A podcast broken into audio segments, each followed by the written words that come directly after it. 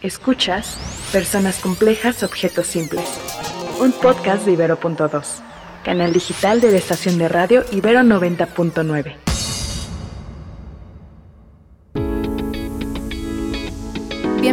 bienvenides y bienvenidos a Personas Complejas, Objetos Simples. el podcast en el que hablamos de la sociedad vista a partir del diseño. Yo soy Luciana León de la Barra, un ser bigénero bisexual. Y yo, María Pérez, una mujer cisgénero heterosexual. Y hoy vamos a hablar sobre en qué se está invirtiendo dentro del diseño hoy. Esperamos les guste.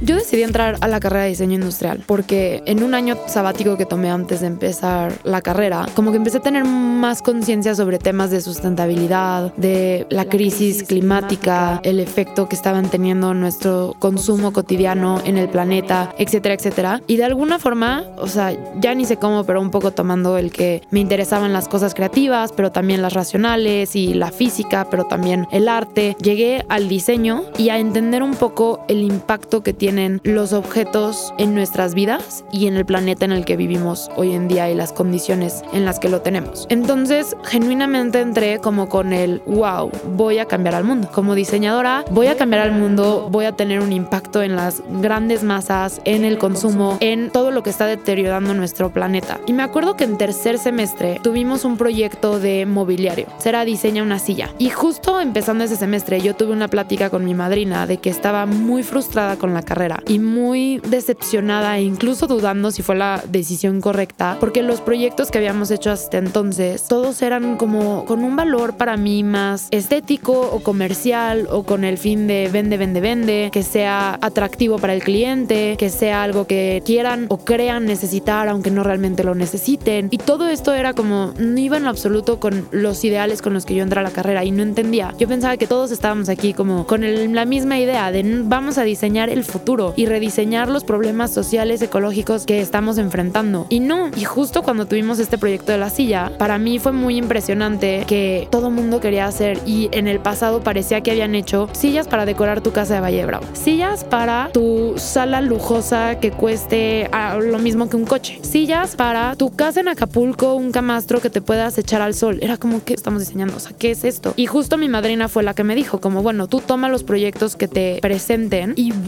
de lo que tú quieras trabajar. Entonces yo ese semestre, por ejemplo, hice una silla que era para que la gente en el IMSS no tuviera que esperar parada tanto tiempo. Y fue como, ok, sí, el diseño social existe, el diseño ecológico también, o sea, eso se puede hacer. Pero conforme ha ido avanzando la carrera y he entrado en el ámbito profesional, por más que sé que existe, me doy cuenta que no es en lo que nadie está invirtiendo, no es lo que le interesa a nadie, no es de lo que se hacen artículos, no es lo que genera como bazam, o sea, como uh, o sea, es quiero estar en Sonamaco, quiero estar en esta otra feria de arte objeto. Uf, el diseño, como qué bonito se ve esto, qué estético, wow. Y es como, güey, ¿por qué nadie habla de, o sea, ¿dónde está la conferencia de diseño social y ecológico y como gente que estén tratando de ayudar a la sociedad y el planeta? Me cuesta imaginar que no exista. Tal vez la hay, aún no estamos enteradas y eso simplemente significaría que no tiene la popularidad que necesita. Mientras te escuchaba hablar, pensaba mucho en el concepto que ha estado durante los últimos años intentando romperse sin haberlo logrado aún, que el diseño es un lujo. Y no solo el diseño es un lujo en el sentido de que no es para todas y para todos, sino en el sentido de que no es principalmente social. Incluso hablándolo, el que haya estas categorías dice mucho porque sí creo que estaremos de acuerdo en que es una realidad en la que ya no debería de haber una categoría sobre lo que es diseño sostenible, lo que es diseño social. Deberían de ser parámetros del diseño, algo que lo haga verdaderamente integral. Sí, mientras te escuchaba hablar, pensaba también en mi experiencia durante la carrera, definitivamente no está inclinada hacia eso, aún en la Ibero que somos una universidad humanista. Creo que a lo más a lo que llegamos, eh, y lo veo en proyectos tanto tuyos como míos es eh, en el concepto. Pero en el concepto yo estoy hablando sobre el consentimiento. Pero en el concepto yo estoy hablando sobre la inteligencia emocional. Y sí, es algo bonito, es algo que puede generar el diálogo, también es algo que vende, pero no es suficiente. Creo que sí, hasta tú y yo nos hemos quedado muy cortas en cómo verdaderamente diseñar para lo que se necesita y no para lo que se quiere, porque eso es algo que sí debemos mencionar. Tú lo dijiste bien, ¿en qué se está invirtiendo? En el diseño bonito, en el diseño estético. Entonces, sí está este momento en el que se crea una disyuntiva sobre lo que el público te pide y lo que te van a pagar y lo que a lo mejor es para una menor cantidad de personas. Que no afirmaría ese menor porque muchas veces vemos como minorías a grupos o a situaciones que no son minoría y que simplemente como tenemos el concepto de que el diseño es un lujo, tiene que ser caro, entonces ya no es social. Tenemos que ganar dinero, entonces ya no es social. Y todos esos son conceptos erróneos. Y es interesante esa forma de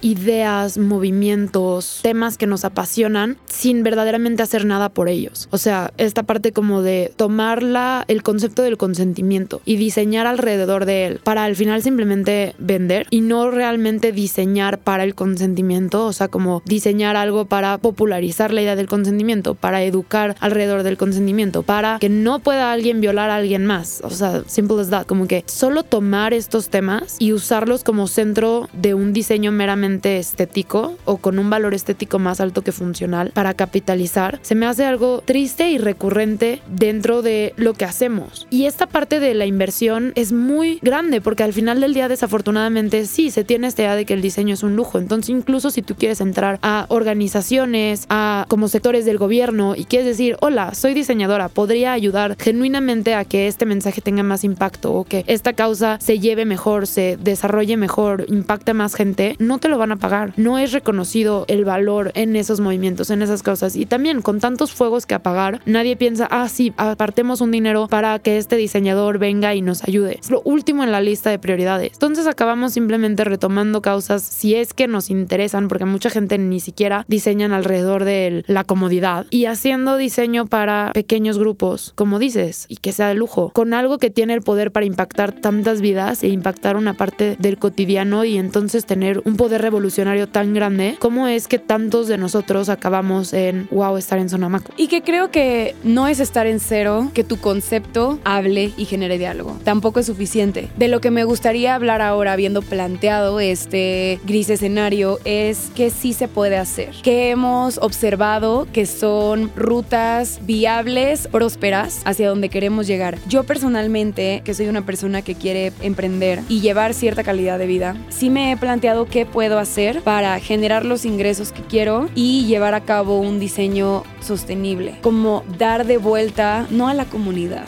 porque eso suena una frasecita muy lanzada por ahí, sino literalmente regresar algo a cambio, generar un bien, llevar estos pilares de la sustentabilidad en cuanto a lo económico, lo social, lo sustentable, el medio ambiente. Y sí creo que tenemos que enfocarnos en diseñar sistemas de negocios. Creo que es algo en lo que pocas veces pensamos, que simplemente pensamos en colocar un negocio, en cuál es mi punto de equilibrio, cuál es el market share y cuánto me va a generar si yo solo tengo el 2% del market share de la Ciudad de México vendiendo faldas para jugar tenis y que más bien deberíamos de estar pensando de qué manera mi sistema de negocios me va a generar cierto número de ingresos y cómo esto se va a repartir para satisfacer tres áreas distintas. Mi economía, mis metas personales de finanzas, lo social, sea como yo lo quiero abordar, y el medio ambiente. Entonces, eh, ahí es donde yo he visto que se necesita poner la creatividad. No tanto en cómo voy a innovar en mi silla, va a tener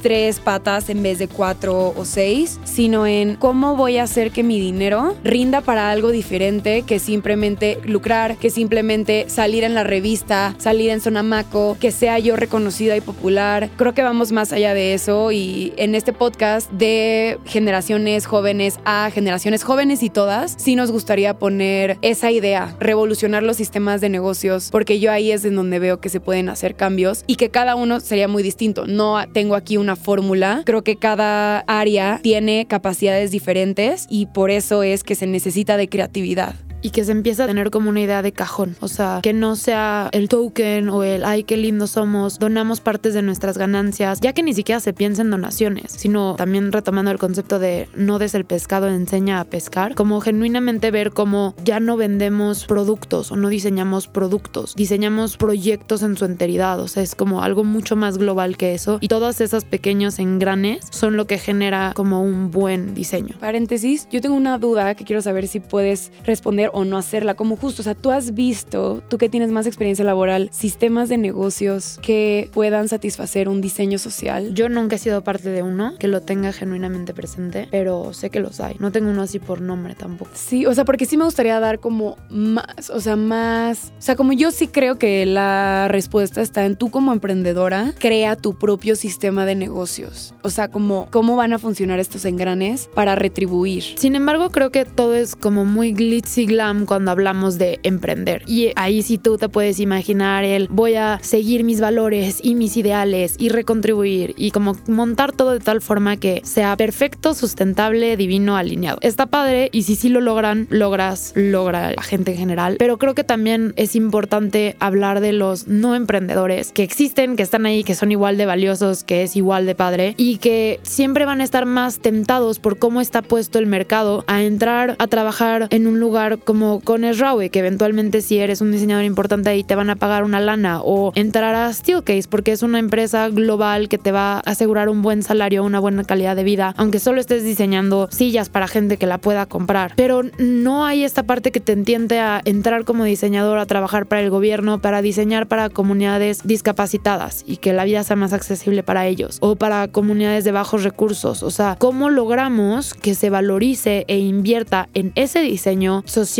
global que nos impacta a todos y que la gente quiera entrar ahí también y quiera poner sus aprendizajes y conocimientos en mejorar lo público? Sí, estoy de acuerdo. Creo que en este capítulo en particular nos quedamos no con una conclusión, no con una solución, sino con más preguntas. ¿Cómo hacemos que la inversión se vaya hacia el diseño social? ¿Cómo hacemos que sea factible para la mayoría de los y las diseñadoras encontrar trabajos en donde te paguen mucho y puedas tener una gran calidad de vida por contribuir a minorías, eh, hacer diseño inclusivo, de verdad cambiar las realidades que necesitan cambiarse y no solo decorar, hacer bonito, satisfacer, generar comodidad. Y no solo eso, o sea, también es importante considerar que una acción hacia adelante es incluir a los tres pilares de la sustentabilidad en el diseño de tu empresa. Pero aún así creo que es importante pensar para quién estamos diseñando. O sea, si estamos solo usando estos tres pilares para que nuestro producto final, una vez más, sea para el 1 o 2% de la población, entonces en qué medida una vez más estamos solo diseñando en este mundo de la estética. O sea, es como si yo estoy trabajando con mujeres en una prisión para crear bikinis, pero esos bikinis se los voy a vender al 1% e incluso más caros que otros bikinis justificando que dinero se le va a regresar a estas mujeres, pues en realidad no estoy poniendo mi, mi aprendizaje y talento de diseño para diseñar para esas mujeres que están en la cárcel. O sea, es como usar a personas con discapacidades para sacar unos productos que voy a vender en zona maco a gente millonaria o más bien trabajar con personas con discapacidades para diseñar para esas mismas personas con discapacidades.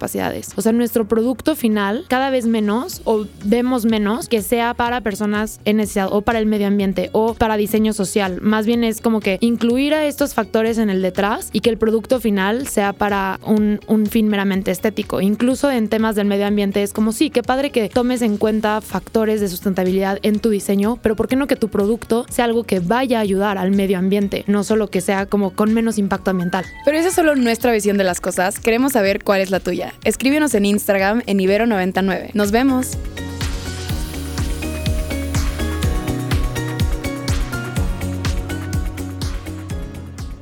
Escuchaste Personas Complejas, Objetos Simples, en su segunda temporada. Disponible en plataformas de audio y en el sitio ibero99.fm y van a ser estos metaverses. Es como un espacio donde tú puedes crear un universo digital y vivir ahí, ir por un café con tu amigo ahí adentro, tener tu casa, comprar tus piezas de arte y tenerlas en tus paredes en tu metaverse, vestirte como te guste vestirte, que ahí ya empezamos a entrar un poco al tema de NFTs, pero sí son como que estos universos donde tú lo que estás viviendo normalmente en tu día a día puedes hacerlo conectado a tu computadora. Y que entonces, como en un universo real como el de nosotros y nosotras, hay personas, hay consumo, hay sistemas, y de ahí entra nuestra pregunta. ¿Cómo nos aseguramos de que todas estas negativas que existen en nuestro universo actual y tangible no se reproduzcan en estos nuevos metaversos? Escucha. Personas complejas, objetos simples. El podcast en el que hablamos de la sociedad vista a partir del diseño. Yo soy Luciana León de la Barra, un ser bigénero bisexual. Y yo María Pérez, una mujer cisgénero heterosexual. Personas complejas, objetos simples. En su segunda temporada. Disponible en plataformas de audio y en el sitio ibero99.fm.